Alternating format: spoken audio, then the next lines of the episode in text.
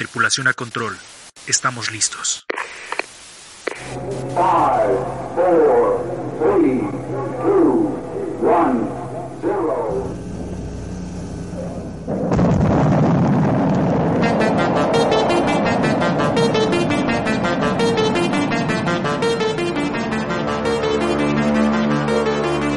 Esto es Sound Blaster.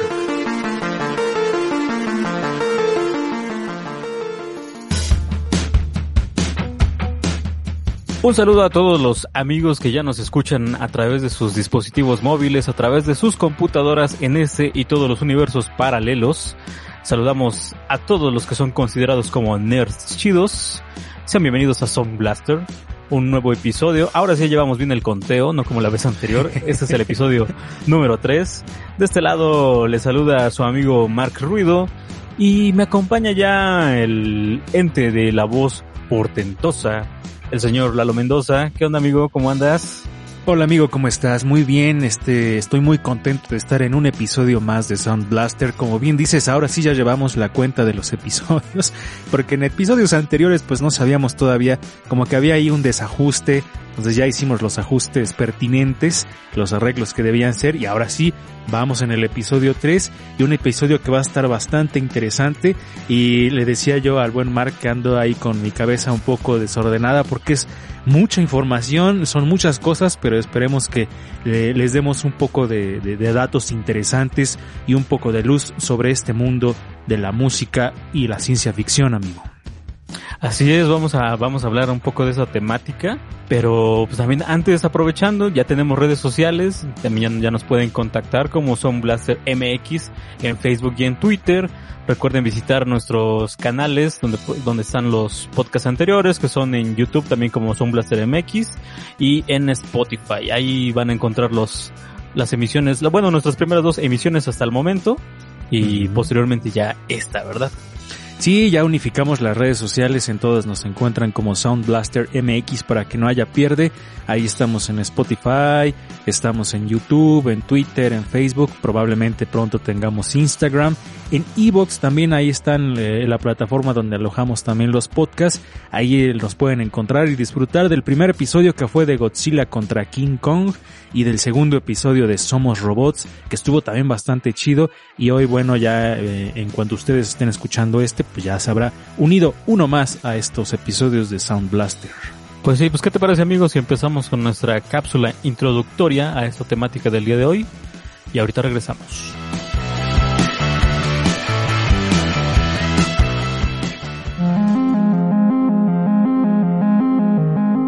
La música puede hacernos sentir un sinnúmero de emociones y sensaciones.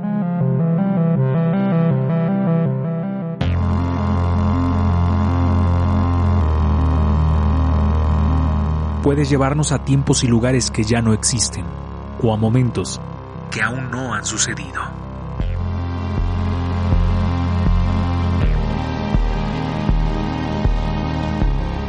El término y los sintetizadores, entre muchos otros instrumentos, han puesto en nuestros oídos sonidos que parecen de otros mundos.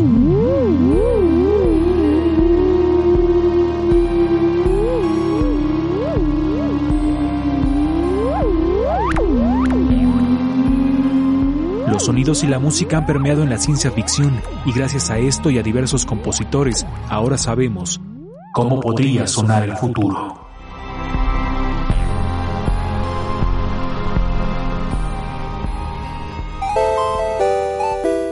Presentamos El sonido del futuro, ciencia ficción y música.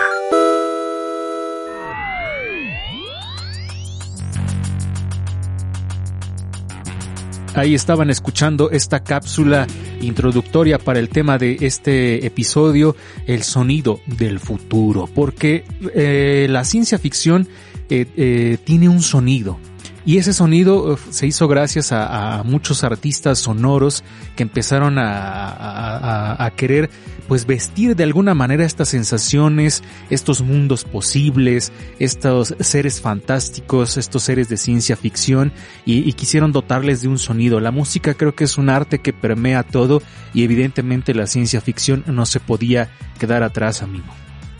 Así es, y Yo creo que, que, era un punto muy importante a tratar dentro de este podcast porque como el nombre bien lo dice, es un podcast de ciencia ficción y música. Entonces, pues quisimos en esta ocasión abordar un poco sobre el acompañamiento que, que tiene la ciencia ficción. Eh, yo siempre he considerado que la música es algo que nos mueve, es algo que nunca debe de faltar dentro del día a día.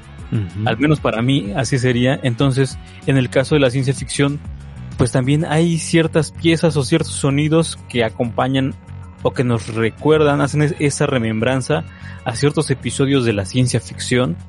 Y pues también es con una cuestión con la que vamos a estar jugando este cada ocho días con este podcast. Por ahí ya saben que tenemos también nuestra nuestras recomendaciones sonoras en referentes a los, a los temas. Y, pero hoy sí quisimos ahondar un poquito más en esta cuestión de la música más apegada dentro del universo de la ciencia ficción. Y yo quiero plantear aquí primero una cuestión, amigo, porque creo que es eh, un punto importante eh, pues, y, te lo platicaba yo eh, cuando justamente estábamos preparando esto de este tema para este episodio. Igual para la gente que nos está escuchando, planteese esta pregunta.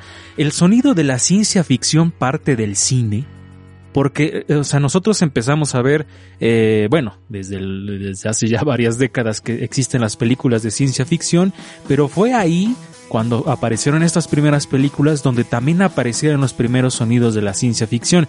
Evidentemente, este es un tema que puede ser eh, visto en el cine, que puede ser eh, también apreciado en los libros, en los cómics y en muchas otras este, cuestiones, pero la música eh, está como siento yo íntimamente relacionada con el cine, la música de la ciencia ficción y el cine. No sé tu amigo qué opines en este sentido. Yo creo que ahí parte como esta relación, ¿no? Porque pues en los libros y en los cómics y en cualquier otra cosa no podemos escuchar nada, pero en el cine sí, y ahí es donde empieza, creo yo, esta cuestión de la música de la ciencia ficción. Sí, yo también veo que es que tiene su parte aguas dentro de las experiencias cinematográficas. O sea que de, ahí de ahí se parte a la creación de sonidos, de ambientaciones y creo que posteriormente a, fenómenos musicales. Aunque por ahí también me causa cierto ruido la cuestión de, de que haya músicos eh, muy conocidos que se hayan inspirado eh, en libros de ciencia ficción para crear a lo mejor universos sonoros o, o, digamos conceptos dentro de su música, dentro de sus presentaciones en escenario que tienen que retoman estas cuestiones de la ciencia ficción, pero en su mayoría digamos el nacimiento de la música de ciencia ficción yo también consideraría que parte dentro del universo cinematográfico. Sí, ahí hay, ahí hay dos vertientes, ¿no? Eh, como bien lo dices y bien lo señalas. Eh, los, los compositores que hicieron música para las películas de ciencia ficción y luego los músicos que inspirados en libros o, hasta en sueños o no sé en qué más se pudieron haber inspirado, también hicieron obras basadas eh, o, o dedicadas a la ciencia ficción, mejor dicho.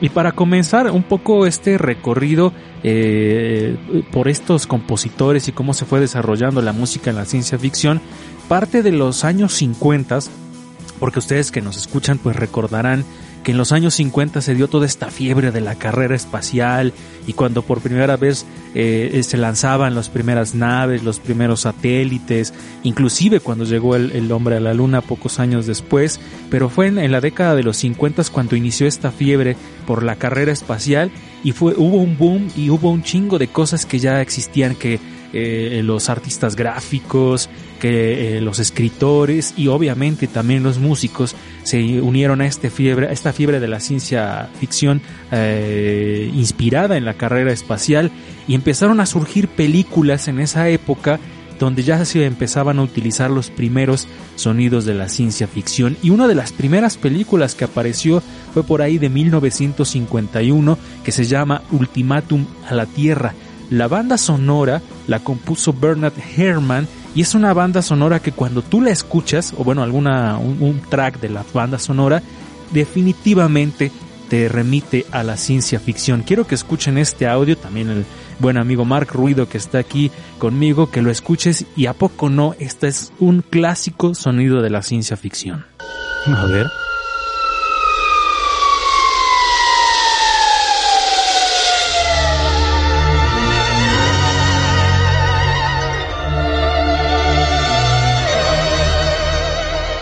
Esto muy es parte, clásico sonido. Sí, muy clásico. Esto es parte, de, les digo, del soundtrack de la película Ultimátum a la Tierra, compuesto por Bernard Herrmann en 1951. Y ya desde ese entonces se marcaba esta tendencia de estos sonidos extraños, de estos sonidos con un ambiente un poco tenso y misterioso que definitivamente nos llevan a recordar siempre, en este caso, una, inv una invasión extraterrestre, amigo. Sí, como que se fueron creando ciertos sonidos que se prestaban a caracterizar ciertos momentos dentro de la ciencia ficción. Este, este bien lo dices, lo podemos asociar a lo mejor con una cuestión de invasión alienígena, uh -huh. pero también hay muchos otros que podemos asociar quizá con el, eh, el despegue de una nave, con un alunizaje, eh, con un viaje a través del tiempo, por ejemplo. Uh -huh. Entonces, si se fueron creando ciertos sonidos que, que fueron se fueron caracterizando para ciertas cuestiones en específico de la ciencia ficción. Sí, y, fue gracias también a, a esta eh, avance de la tecnología en que se iban haciendo nuevas cosas y que los músicos iban tomando estos elementos para crear estos sonidos porque uno de alguna manera tiene que imaginarse cómo, cómo sonarían las cosas que propiamente no tienen un sonido, ¿no? O sea, ¿cómo, cómo le darías, eh, por ejemplo, esta cuestión de una invasión alienígena o a una guerra entre robots? ¿Tú qué sonido le darías, no? Y creo que asocia uno exactamente la ciencia ficción, los robots, la era espacial, con los adelantos tecnológicos en la música. Y uno de los instrumentos que, que, que es como, digamos, eh, por llamarlo así, la estrella, junto con los sintetizadores de la música en la ciencia ficción, es el theremin. No sé si conozcas este instrumento, amigo. Sí, es, es el instrumento musical que se toca sin tocarlo, ¿no? sí, exactamente, ese instrumento que se toca sin tocarlo y fue una invención del, de, de, del, buen eh, León Theremin y está formado por dos antenas metálicas que detectan la posición relativa de las manos del thereminista y los osciladores para controlar la frecuencia con una mano y la amplitud o el volumen con la otra. Las señales eléctricas del theremin se amplifican y se envían a un altavoz. Entonces es, es, una especie como de L, digamos. Entonces ahí está formado por dos barras metálicas y cuando tú pasas tu mano por en medio hace un sonido muy característico, amigo. ¿Cómo, se le llama? Dices a la, a la, persona que ejecuta el theremin. Thereminista. sí, a lo, a lo mejor nosotros este, en cuestión musical hemos visto mucho el uso del theremin últimamente en agrupaciones de música surf, ¿no? Por ahí hay muchas que tienden a utilizar el, el como un instrumento adicional. Por ejemplo, yo, yo lo asocio en el caso de los, de los exquisitos, por ahí ellos utilizan en sus presentaciones a veces el theremin o el sonido gallo negro también, también. Lo, lo ha ocupado para precisamente generar estas atmósferas porque ellos tienen a lo mejor canciones que que hablan de cierta manera de cuestiones de la ciencia ficción. Entonces por eso yo siento que lo emplean para precisamente eh, dar esa atmósfera espacial fantástica. Y aquí un poquito del sonido del mismo León Theremin y el inventor tocando su instrumento.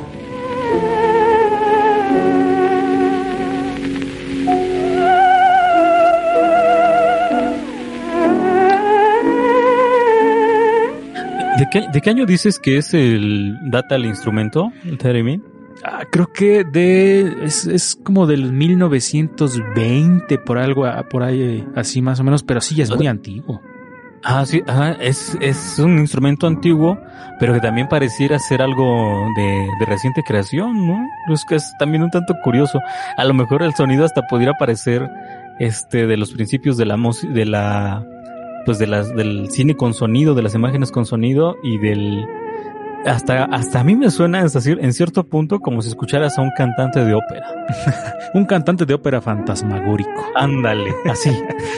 Se desarrolló en 1920 esta cuestión del theremin y yo lo conocí o sea, sí sabía que existía, pero todavía tuve un poco más de acercamiento porque alguna vez eh, cuando era músico estábamos descargando unas aplicaciones para hacer sonidos y había una aplicación que se llama Pivot y era un, como un robotcito que tú pasabas el dedo por la tablet y hacía el sonido del theremin. Entonces ahí fue cuando dije, ay, ¿cuál es este sonido? Y ya me puse a investigar y ya entonces conocí esta cuestión del theremin, este instrumento que creo que es por excelencia uno de los que más se ocupan en la ciencia ficción y la música, amigo.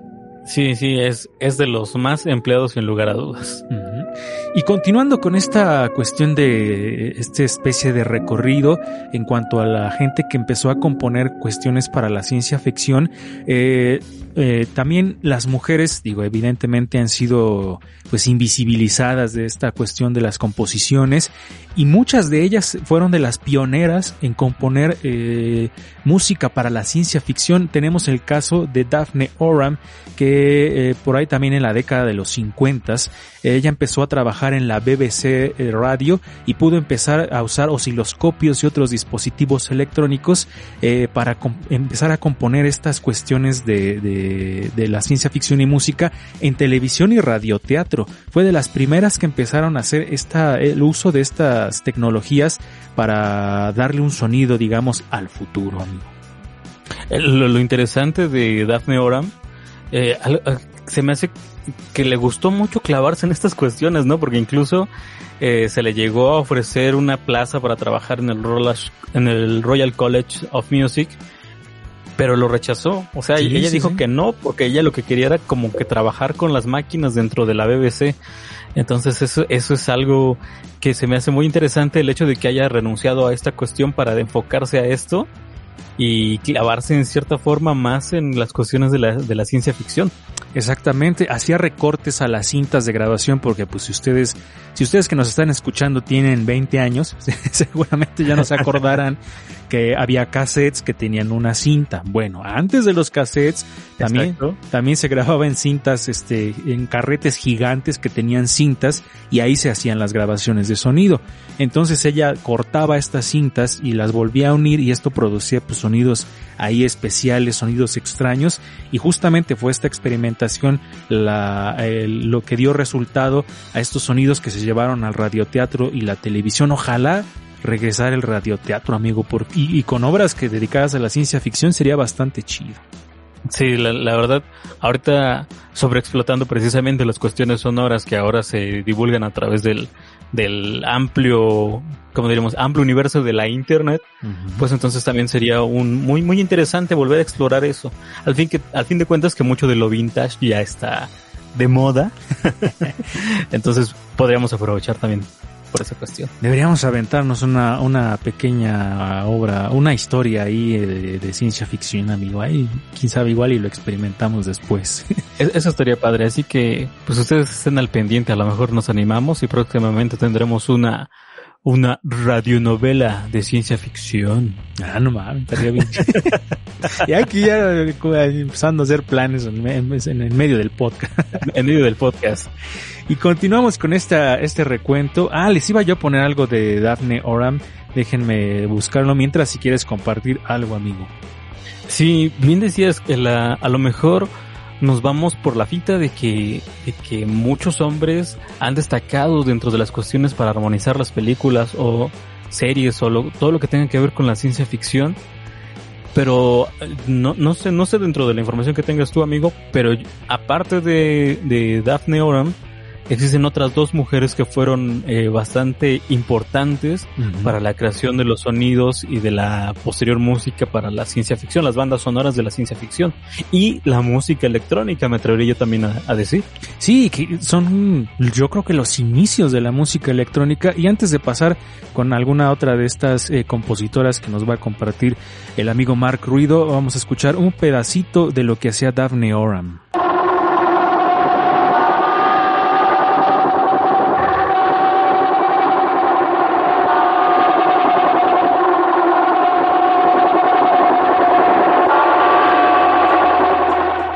Para ustedes quizá les represente solamente ruido, pero para la época era un nivel de experimentación increíble. Sí, la verdad era era, era, era algo muy interesante precisamente para, para la época. Y, y como les decía, o sea, hay mujeres, otras de las mujeres que, que han sido muy relevantes para la, la armonización, la, la música de la ciencia ficción. Una de ellas es Bebe Barron, y que ella junto a su esposo Luis Barron eh, estudiaban música en la Universidad de Minnesota en los Estados Unidos. Después se trasladaron a Nueva York. Y ellos, eh, en, en, en, alguna ocasión, uno de los regalos que recibieron fue una grabadora de cassette precisamente de origen alemán y con ella se dedicaron a experimentar muchas cosas y también se llevaban a la tarea de cortar y pegar las cintas para generar sonidos extraños.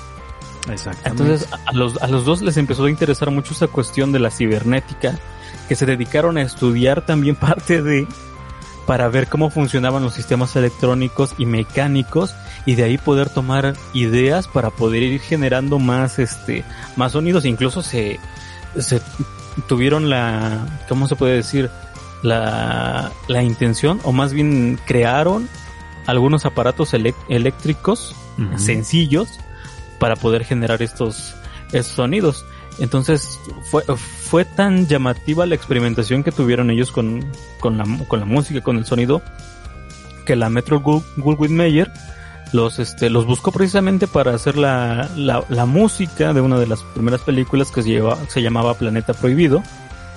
Y, y algo que, que, pasó aquí en, en, en, esta historia que se me hace un, un tanto injusto es que la crítica musical de la época, de los años 50, en efecto no consideraba que esto fuera música, sino que consideraba que eran simplemente unos ruidos cualquiera. Y pues debido a, estas a, estos, a estas críticas que se hicieron, no tuvieron la posibilidad incluso de ser nominados a un Oscar e incluso o sea, poderlo ganar, ¿no? Precisamente por esta, esta cuestión de clasificarlo como mero ruido. Así es, eh, según el, título, digamos, con el que se ponían los créditos era Electronic Music by Louis and Bebe Baron, pero la American Federation of Musicians dijo nil, ¿no? Esto no es música, les vamos a poner Electronic Tonalities, o sea, como tonalidades electrónicas. Le quitaron el adjetivo de música, ¿no? El, sustantivo de música. Y digo, evidentemente, pues para la época, eh, digo, actualmente también son muy puristas algunos músicos, pero para el momento dijeron ni él, pues esto no es música, estos son puros ruidos, esto no lo podemos catalogar como música, le vamos a quitar ese nombre y se lo vamos a dejar como tonalidades electrónicas, pero sin saberlo, pues estaban siendo los pioneros de la música electrónica y también vamos a escuchar un pedacito de la banda sonora precisamente lo que fue el Planeta Prohibido. Planeta Prohibido, una de las escenas que fueron de esta película.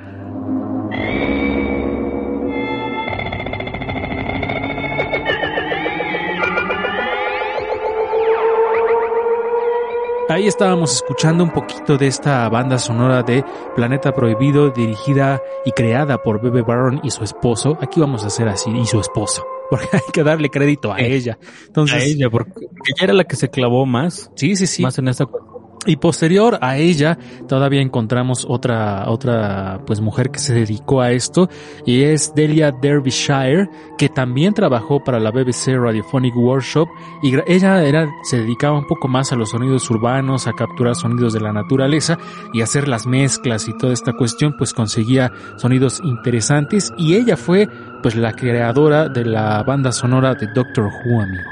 Es, es uno de los sonidos eh, o es que es que el sonido, bueno, la pieza introductoria a la serie de Doctor Who me gusta mucho porque se me hace algo muy, precisamente muy de la ciencia ficción.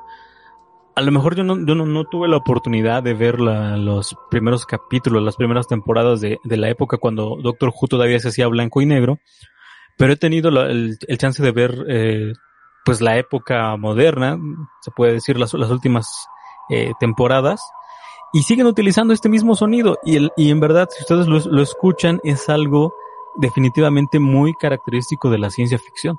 Así es, y algo de lo que hacía Delia Derbyshire, eh, les vamos a poner un fragmentito también para que aprecien lo que ella hacía.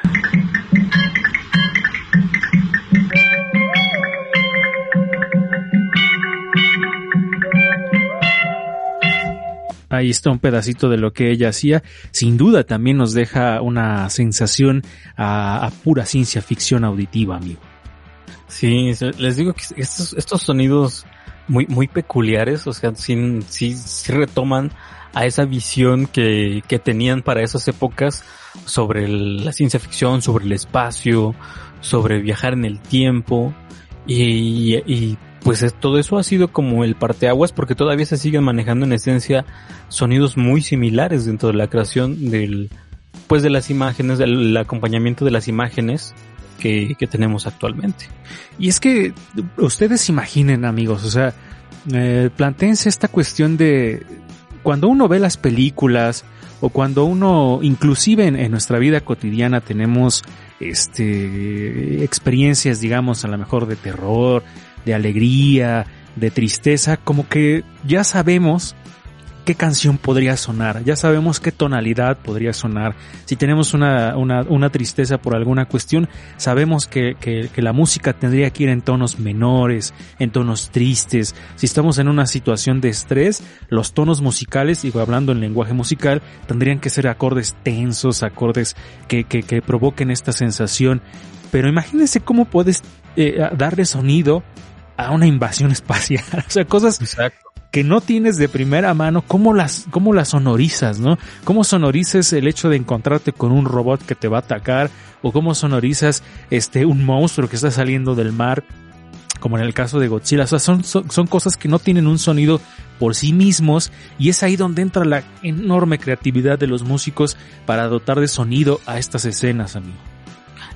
Es que uh, eh, precisamente tienes que ser una persona sumamente imaginativa para llegar a, a, a esto, ¿no? Para poder generar un concepto sonoro dentro de tu cabeza uh -huh. y después plasmarlo para que todos los demás lo escuchen también. Es algo que se me hace bastante sorprendente y más en, en el, pues en el, sus inicios, ¿no? En los años, porque ¿cómo te ibas a imaginar precisamente como lo dices? Para empezar, el sonido de un robot cuando la robótica para entonces a lo mejor era muy, pues muy austera, ¿no? Uh -huh. Entonces sí es muy, es bastante, se me hace bastante interesante esto. A, a menos que, sean personas sinestésicas, ¿no? De esas personas que pueden se, sentir los sonidos o demás, ¿no?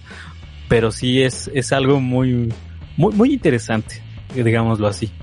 Y continuando también ya, bueno, vamos a, retomar un poco también algunos géneros que tienen que ver con la ciencia ficción y la música. Y creo que uno de los grandes géneros y no sé por qué siento que últimamente se está hablando más de esto eh, el buen amigo Mark Ruido me compartió un artículo muy muy interesante sobre el cyberpunk. Y creo yo o no sé tu amigo también no sé si te has dado cuenta que se está hablando mucho del cyberpunk pero del videojuego o en general? Creo que en general. O sea, he visto como muchas publicaciones que hacen referencia al cyberpunk, pero no sé por qué sea. A mí se me hace que está teniendo un, un revival toda esta cuestión para Porque los que nos ya escuchan. lo estamos viviendo. Ajá, para, ah, exacto, para los que nos escuchan, el, pues el, todo lo referente a los cyberpunk es un subgénero dentro de la ciencia ficción que al menos yo entiendo es como es un futuro que empieza a decaer después de un auge tecnológico. Uh -huh. Y nos, pues lo podemos apreciar en, en, muchas películas y creo que tiene que ver mucho también con, con esa visualización del futuro dentro del cine ochentero, ¿eh? Uh -huh. Que precisamente es aquí de este cine ochentero donde salen muchas piezas icónicas del, del en cuanto a sonidos para la ciencia ficción, en cuanto a canciones. Así es. Vamos a regresarnos un poquito porque quería compartirles algo antes de entrar a esta cuestión ya más ochentera del cyberpunk. Eh, en los 50 la figura del músico Sun Ra inauguró una corriente conocida como el afrofuturismo. Esta corriente es un, es un discurso plagado de ironías sobre su origen cósmico. Bueno, él tenía este discurso. El artista afirmaba haber sido abducido y transformado en un ser procedente del planeta Saturno. Eh, Sun Ra ejecutaba una música híbrida. Ahí tenía toques de jazz, toques de bebop, de psicodelia. Y fue una, un movimiento bastante interesante, el afrofuturismo interpretado en su mayoría por eh, personas de color y, planteaban también esta cuestión de, de, personajes que, que, venían de otros planetas y que se enfrentaban a las autoridades blancas obviamente y les voy a poner un pedacito de lo que es eh, un parte del disco de Atlantis de 1969 de Sun Ra y el afrofuturismo.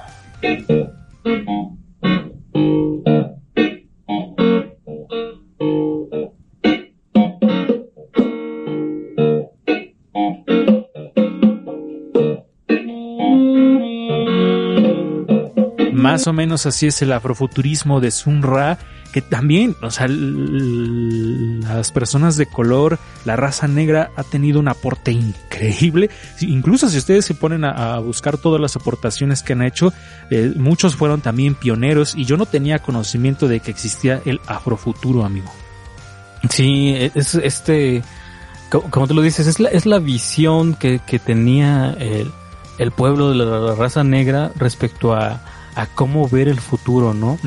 y a cómo e, expresarlo dentro de las cuestiones sonoras, porque también por ahí pues aparece el Space Dove, ¿no? También, sí, sí, El Space, el Space Dove y también unas cuestiones del P-Funk, ahí con George Clinton y Funkadelic, Parliament, y no sé, África Bambata también. Eh, agrupaciones que tienen, que tienen, bueno, retoman estos sonidos dentro de su creación sonora.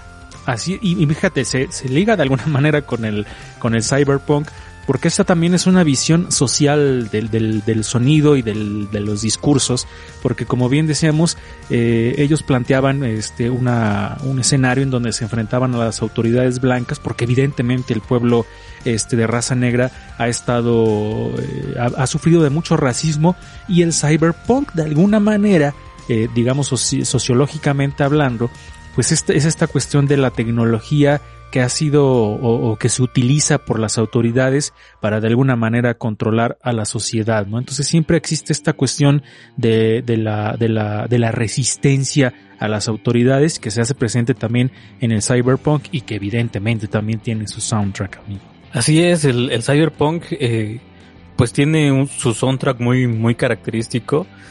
Eh, tiene, tiene mucho que ver, en su mayoría, en cuestiones cinematográficas, me atrevería yo a, a decir, porque una de las obras por excelencia dentro del género del cyberpunk, que yo creo que para esas alturas muchos ya vimos, o si no la hemos visto, pues a lo mejor estamos más relacionados con el remake, es la cinta de Blade Runner, una creación de...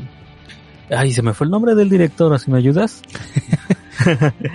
de creador de Alien. Ridley Scott. De Ridley Scott, sí, ustedes perdonen, pero tanta información que se me va. Se me cruzan los, cables. Ándale, exactamente. Hablan, hablando de ciencia ficción, y eso que no soy robot. o quizás sí, y no nos hemos dado cuenta y por eso nos oh. atoramos. Oh, rayos.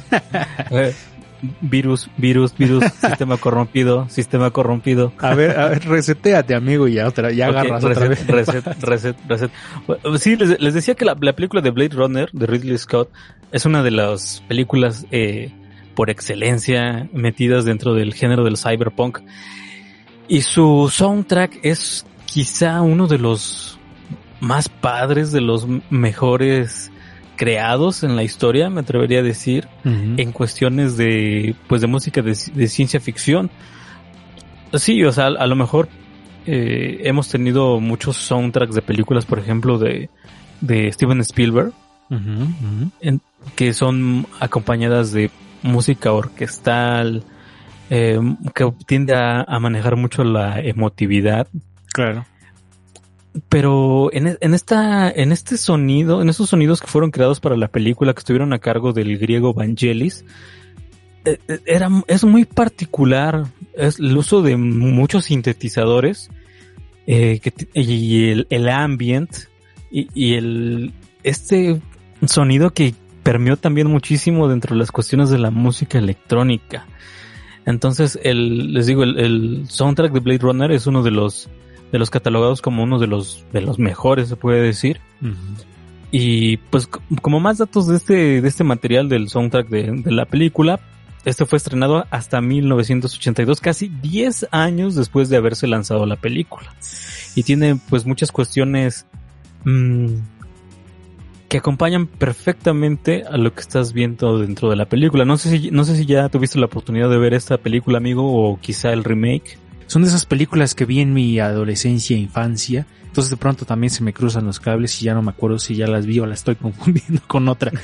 Pero sí, o sea, definitivamente escuchando el, soundtrack de, Blade Runner, justamente lo que dices, ¿no? Hay una dicotomía entre la música orquestal para algunas escenas y la música completamente electrónica que se utiliza para otras escenas, que justamente creo que ese es el valor agregado del, soundtrack de Blade Runner, que es el, acompañamiento musical electrónico para ciertas escenas y eso es lo que te da este ambiente de justamente estar o sentirte en el futuro. Te digo, o sea, muchas de las películas de, creo que son del cine ochentero son las que van acompañando todo, toda este, este soundtrack eh, de la ciencia ficción. Porque otra, otra película muy, muy característica y muy sonora, también se puede decir, es la película de Tron y su secuela de Tron Legacy. Sí, sí, sí. Y, y que también existe esta pequeña diferenciación, ¿no? Eh, porque el, pues la película original precisamente cuenta con una armonía sonora creada por una orquesta y hacemos el cambio a su, a su, a su secuela Tron Legacy con el sonido creado por uno de los grupos creo más sobresalientes de los últimos tiempos, que fue Daft Punk. ¿Que se separarán o no se separarán? Eh, sí, yo creo que sí, ya fue. Porque había la teoría, ¿no? De que, que a lo mejor era una cuestión ahí de mercadotecnia, de que a lo mejor era algo que iban a sacar nuevo, y otros decían, no, pues no, ya, ya valió Daft Punk. Yo, yo, yo creo que sí, ya ahorita ya se, ya se separaron, pero por ahí como opino como muchos dicen por ahí que con el paso de los años se van a volver a reunir y van a sacar una gira que se va a llamar One More Time. puede ser, puede ser, esperemos que sí. Sí. Y pues la música hay no sé, es, es muy, muy empleado, ¿no? El, sonido de los sintetizadores creo que es uno de los instrumentos por excelencia que marcan el, el, sonido dentro de las bandas sonoras de la, de la ciencia ficción. Así es. Y también creo que, y uno de los, a mí, de las bandas sonoras que, bueno, hay que hacer aquí diferencia porque soundtrack y bandas sonoras son cosas distintas. El soundtrack regularmente son las canciones, digamos, ya hechas y que se toman para una película, ¿no? Como en el caso, por ejemplo, de, de Volver al Futuro, que tiene canciones de bandas que ya, ya existían. Entonces las van adaptando a ciertas escenas.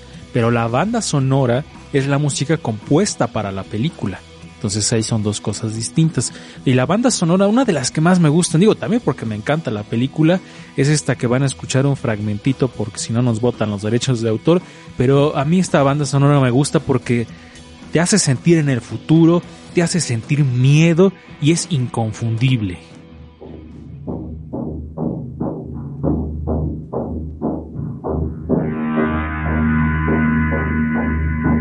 El sonido de esos sintetizadores que se escuchan, cómo están paneados, la tensión que ustedes pueden sentir es de, esas cosas increíbles y también es de las bandas sonoras que más ha tenido éxito, creo yo. No sé si hasta ahí reconozcan ustedes que nos están escuchando de qué película se trata.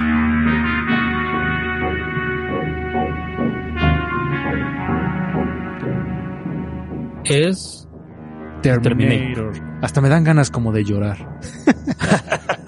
Te da la nostalgia. Me da la nostalgia porque no sé por qué. Y justo estaba recordando, eh, escuchando esta banda sonora y escenas de la película. Hay como una nostalgia cuando aparece Kyle Reese en la primera, en la primera versión, bueno, en la primera película, Terminator 1, digamos.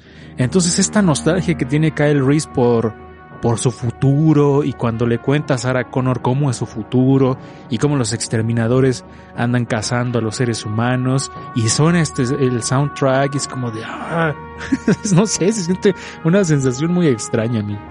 Da esa, esa emotividad al, al recordar no porque cuando creo que en, en nuestro caso al menos muchas de estas películas las pudimos ver cuando pues, éramos niños no y a lo, mejor no teníamos la total comprensión de lo que veíamos en pantalla, pero creo que la, la música era parte importante y es y al escucharla pues nos transmite quizá un poco a, a, ese a ese a esa época, ¿no?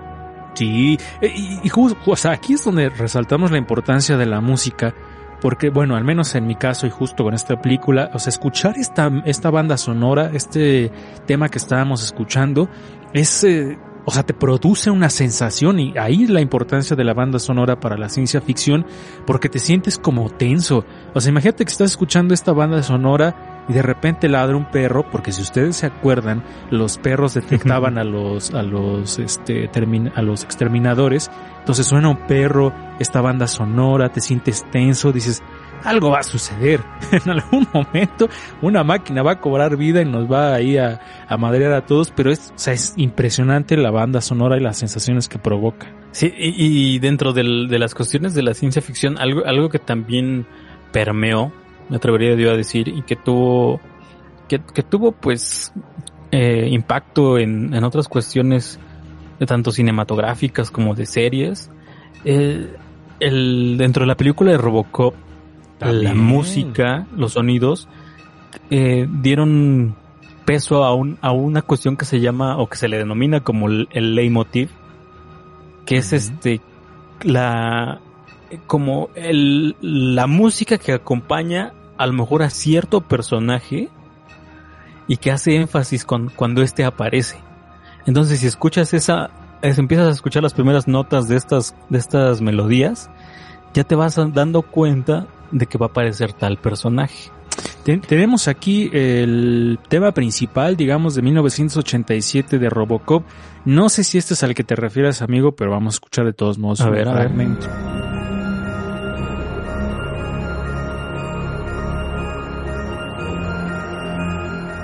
Sí, es, es parte de. Es parte de. Es, cuando les digo, cuando. Es que había como una cierta tonadita cada que veías la película, las películas de Robocop. que, que te. Ajá, que a los primeros acordes, así tal cual, sentías, ya va a aparecer Robocop aquí. Ya, ya, ya nos salvamos. Ajá.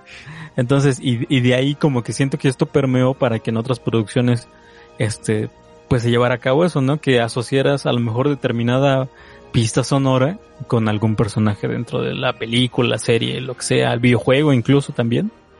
Sí, sí, sí.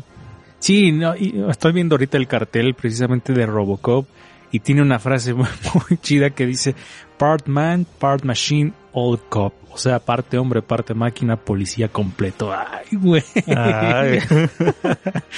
así, así sí me sentiría seguro porque con las, este, los que nos cuidan aquí en este país.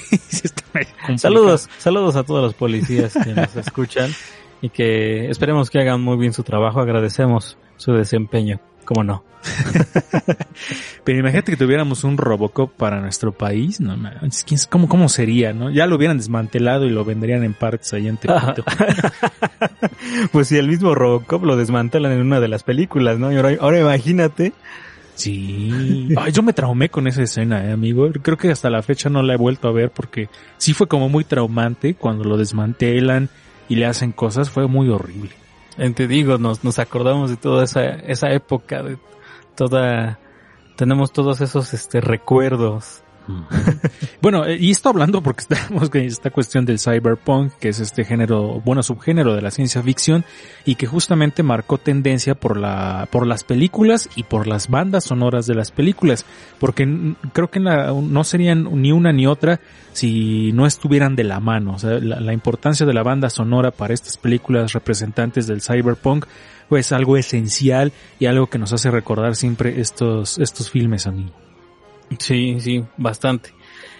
Oye, eh, saliéndonos a lo mejor un poquito de la cuestión del, cyber, del cyberpunk, a mí personalmente hay una película que me gusta muchísimo y que tiene que ver precisamente con esta conexión entre la ciencia ficción y la música de la que estamos hablando el día de hoy aquí, y es encuentros cercanos del tercer tipo. Ah, sí, cierto, tienes razón. Es, una, es, una película, bueno, este, eh, apreciable público, espero que ya la hayan visto.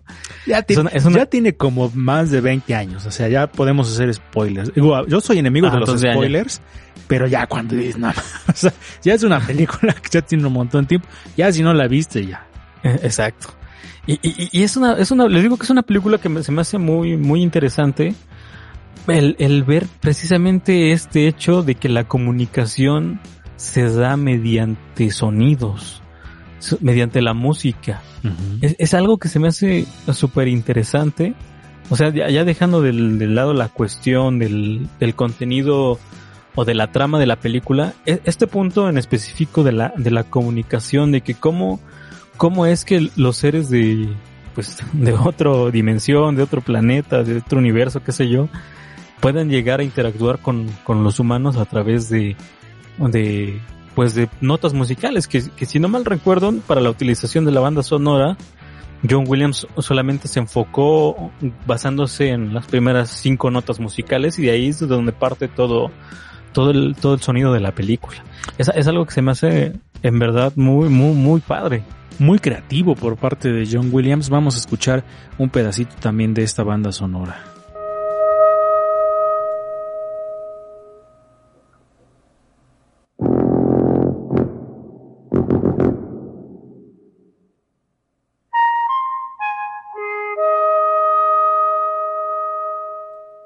Y así planeaban comunicarse con los seres de otro planeta, amigo, con estos sonidos.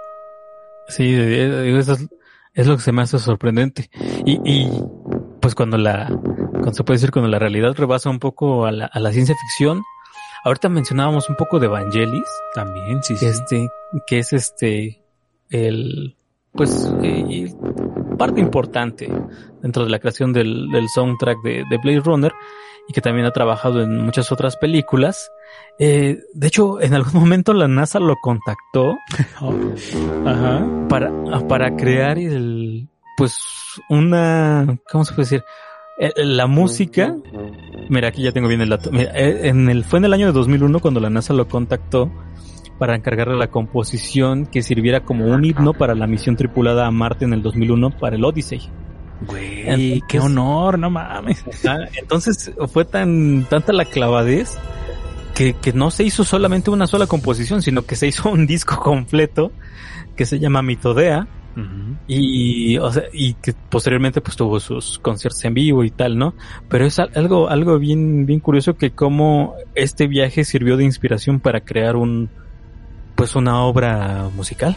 Ya, ya que la NASA te tome en cuenta, ya, o sea, como compositor de música de este estilo, ya es como, yo creo que tu, tu culmen, ¿no? Ya llegaste a lo más, a, a lo máximo, ya, o sea, la, la NASA, que es la institución que se dedica a la investigación espacial, me tomó en cuenta para componer esta, esta cuestión, ya, me puedo morir en paz.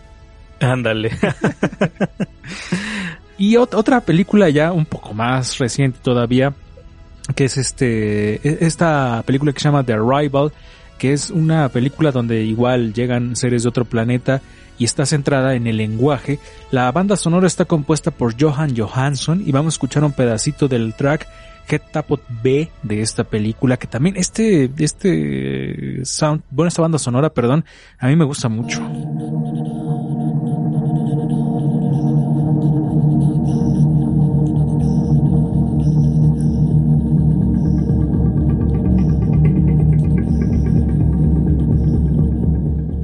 Tenso, tenso el asunto para la- darle ambiente a The Rival, esta película de encuentros cercanos también, amigo.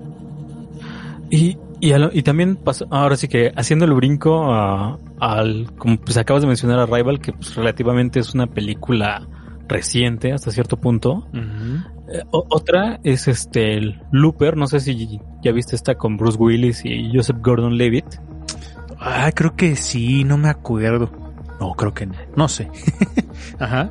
Ajá, esta, esta película también tiene algo muy particular que pues todo el, el soundtrack está armado en su mayoría po- por, capturas de sonidos de la naturaleza también, pero que estos fueron ah, en cierta medida remezclados también para crear estos sonidos más electrónicos, porque generalmente lo, que- lo que se trabaja en esta fueron percusiones en su mayoría, ¿eh? Ok. que salían saliéndonos un poco de las cuestiones de los sintetizadores o del theremin o de la música orquestal, sino que fue más a, percusiones y, percusiones no convencionales, porque también se trabajó con metales, con tuberías, con tubos de PVC y, todas estas grabaciones se remezclaron para poder obtener este eh, un, un sonido ya en forma que fue el para acompañar el pues la lo que veíamos en pantalla. Y hace ratito les platicábamos sobre estas mujeres que, que fueron de las primeras compo- compositoras para música de ciencia ficción y una de ellas, no recuerdo cuál amigo, no sé si tú te acuerdes, pero una de las que les mencionamos, una de las tres, fue la primera en hacer un loop. O sea, esta cuestión de un sonido, repetirlo muchas veces, muchas veces, que esté constantemente reproduciéndose y fue de las primeras en, en, producir estos primeros loops, cosa que también es de, de, reconocerse, de reconocerse de manera amplia. Creo que tengo el dato por aquí a la mano, es lo que, es lo que, lo que estoy buscando. Pero sí fue una de las tres primeras, de las tres mujeres que mencionamos al, hace unos momentos, precisamente fue a quien se le atribuyó el, el pues haber hecho la, el primer loop sonoro, como bien lo dice Lalo. Y... Pero a ver si ahorita lo encuentro, ya se los confirmo.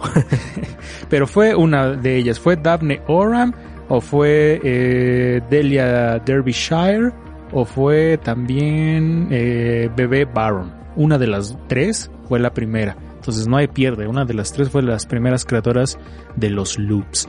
Y vamos, hemos llegado a la parte de las recomendaciones sonoras del buen Marco que hace esta curaduría para de cada tema, pues les vamos mostrando eh, canciones que creemos que podrían interesarles y que también está la playlist también.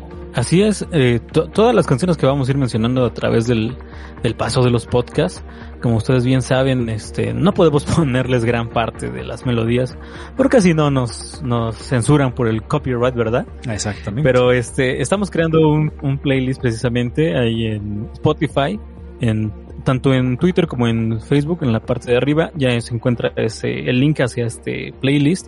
Y ahí vamos a ir anexando semana con semana todos los tracks de los que vayamos hablando aquí en el programa. Y pues precisamente pues ya hablamos una parte sobre Vangelis y sobre Blade Runner. Y es por eso que escogí esta, esta primera canción o este primer track para escuchar un poco, que es el, pues el tema de los títulos finales.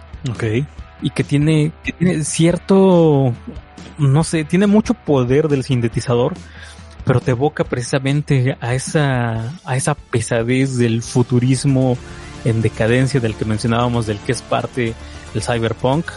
Entonces, escuchemos un poquito de este tema, del, del soundtrack creado para la película de Blade Runner a cargo de Vangelis.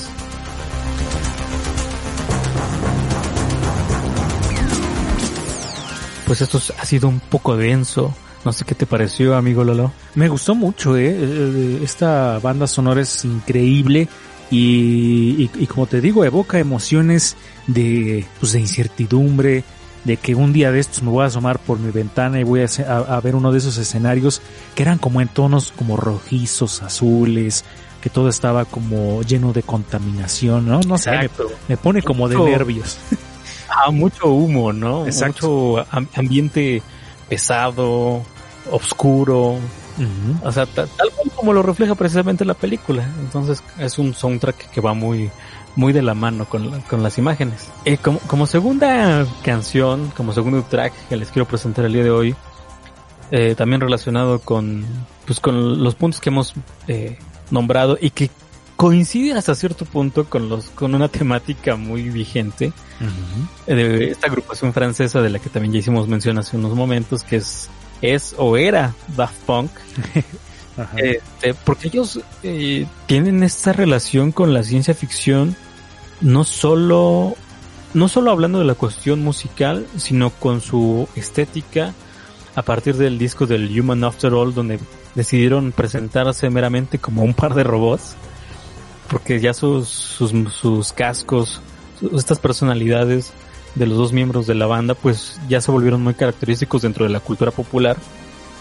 Eh, pues tienen tienen mucho de la ciencia ficción dentro de ellos no claro. Y, y si nos regresamos un poco cuando ellos lanzaron el disco el material Discovery pues también podemos observar toda esta historia que plasmaron a través de su alianza de su alianza con con Toy Animation para crear esta animación donde se, cuenta una historia de, pues de una galaxia muy lejana, donde secuestran a unos músicos y los traen a nuestro planeta para dar shows y esclavizarlos, pero luego los liberan. Es una historia muy padre y pues también tiene, tiene muy, mucho que ver con, con las cuestiones futuristas, pero no fue hasta que salió el, el remake, el, no el remake, sino la secuela de Tron, cuando se hizo Tron Legacy, que pues los buscaron eh, para hacer la, el sonido, la banda sonora de la película. Y esto por recomendación de- del cineasta Gaspar Noé, ¿eh? porque precisamente uno de ellos había hecho este el soundtrack de la película Irreversible, entonces fue como recomendación y para el director de, de Tron Legacy. Y entonces ya fue como se contactó y se les encomendó hacer el soundtrack para esta película. Y pues vamos a escuchar este track que se llama The Rest y regresamos. Esto es un blast.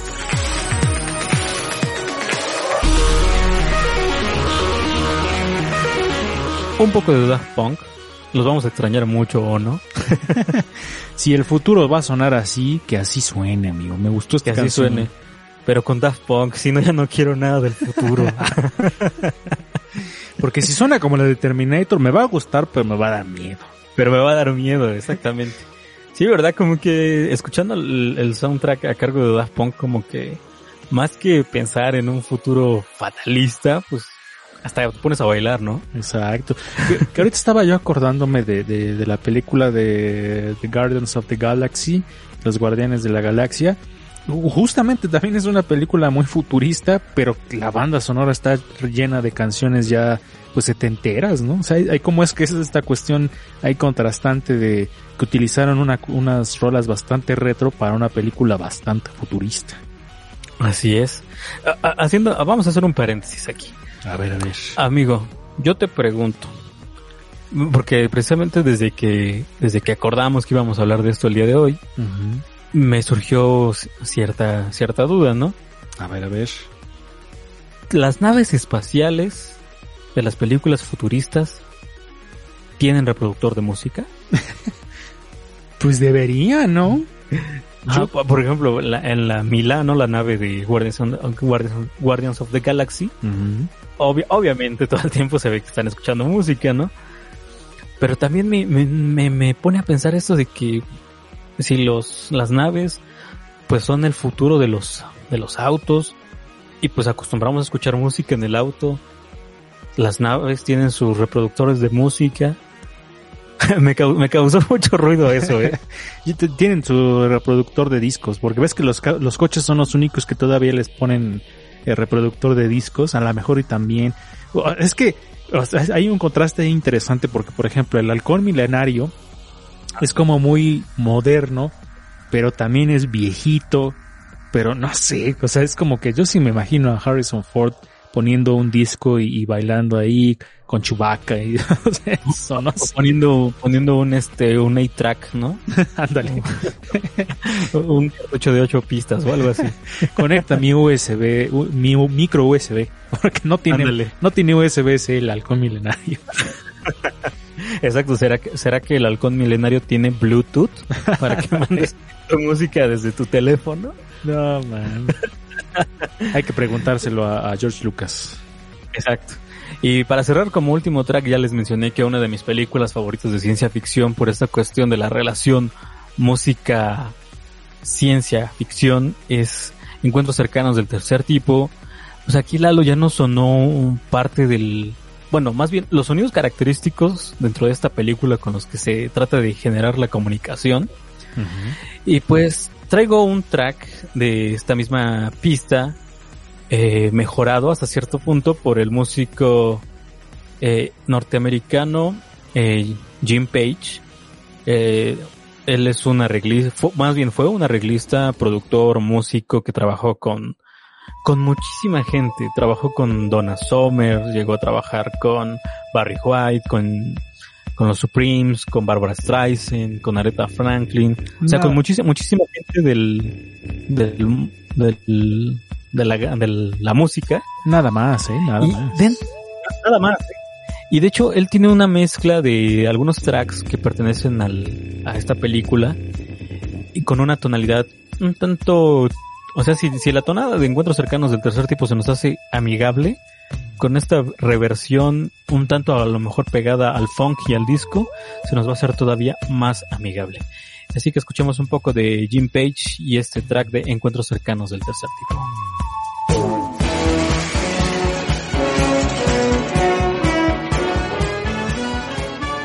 ¿Qué te pareció, Lalo? ¿Un poquito para bailar? Y, pues, y parecido a lo de Daft Punk, ¿no? Con esta sensación como de de, de, de, de querer levantarte un poco a, a, danzar, pero igual transportándote un poco al futuro.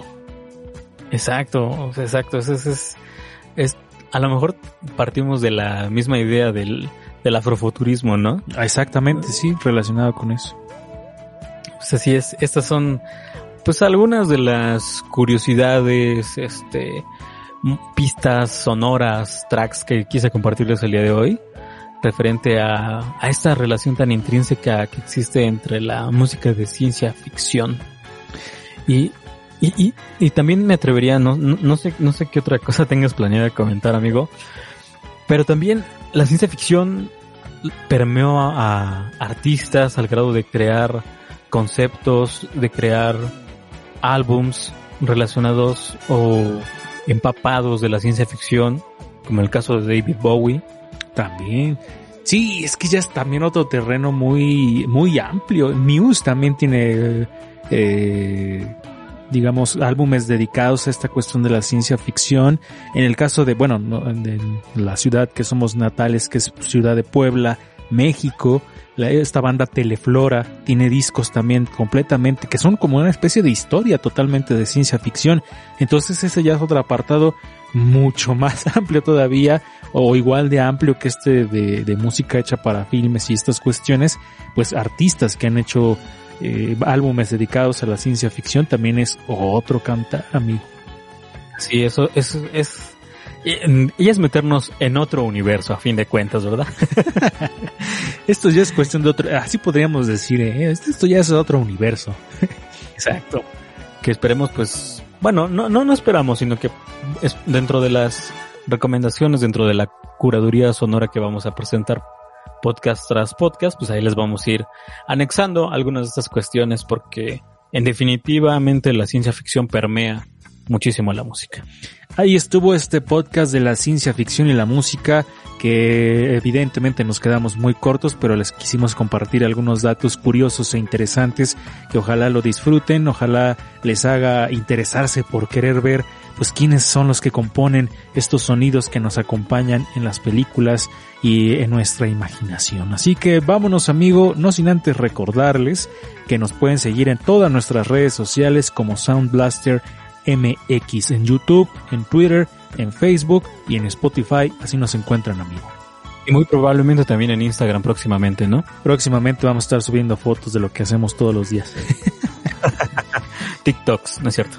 Dale, pues vaya a ver qué se nos ocurre, pero hoy vamos a estar subiendo cosillas a las redes sociales, pero mientras en estas que les acabamos de mencionar como Sound Blaster MX. Ahora sí, despídete amigo. Pues un gusto haber compartido nuevamente el día de hoy contigo, Lalo, y pues un saludo a todos nuestros nerd chidos que, que nos escuchan.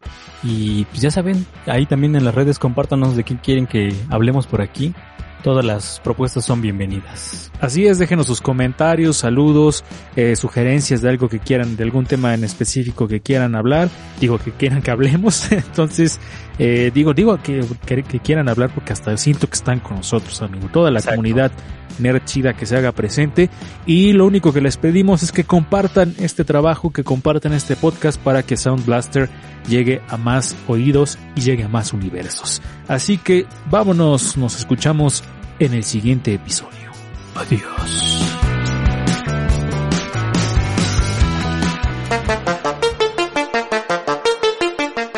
Sound Blaster.